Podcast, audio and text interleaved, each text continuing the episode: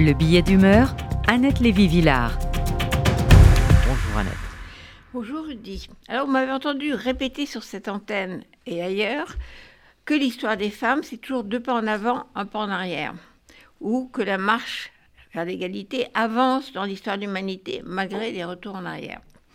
Mais ce 21e siècle, et en particulier cette année 2022, ne me donne pas vraiment raison pour l'instant avec l'interdiction de l'avortement aux États-Unis et dans certains pays européens, et maintenant la victoire de Giorgia Meloni en Italie qui est contre l'avortement.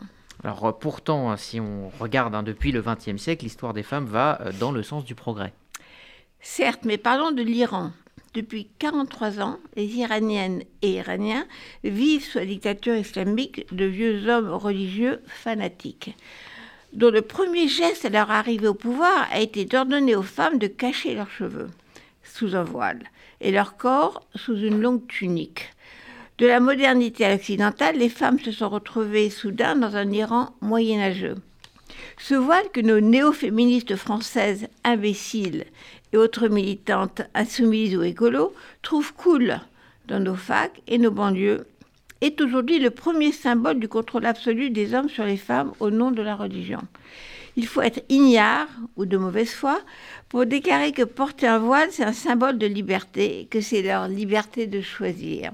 Les Iraniennes n'ont cessé de refuser le voile. Elles ont lancé en, en 2017 un mouvement White Wednesday, mercredi blanc, où chaque semaine, elles sont quelques-unes à grimper au coin des avenues de Téhéran et enlever leur voile en public.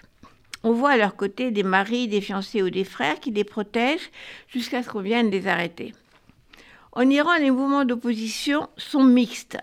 Avec le temps, les Iraniens avaient réussi à relâcher un peu la surveillance de la police des mœurs, mais ce n'était qu'une illusion.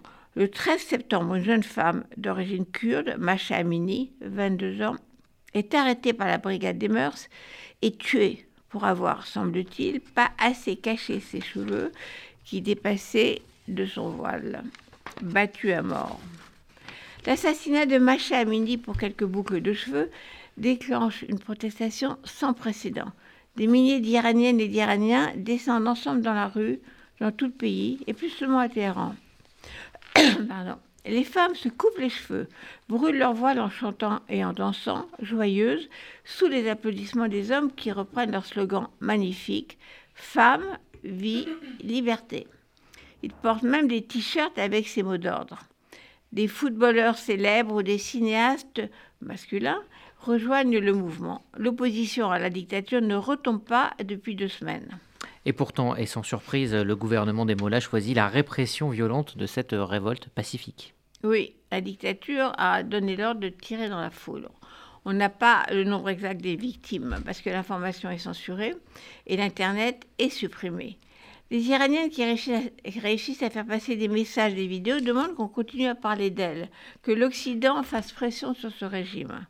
Elles font preuve d'un courage inouï et les manifestations continuent avec les femmes en tête pour la liberté.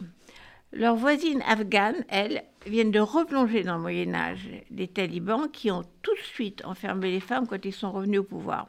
Il s'agit de les exclure de toute vie publique, enfouis sous une burqa intégrale, interdite de circulation, de travail, d'école.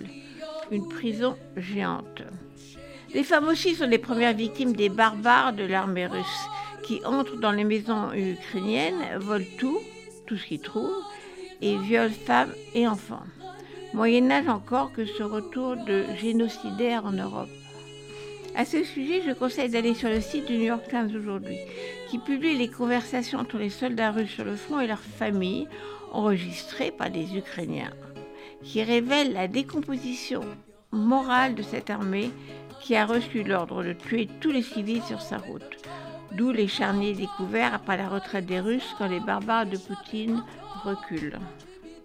Alors, est-ce que l'histoire avance ou est-ce qu'elle recule? Eh bien, les deux à la fois.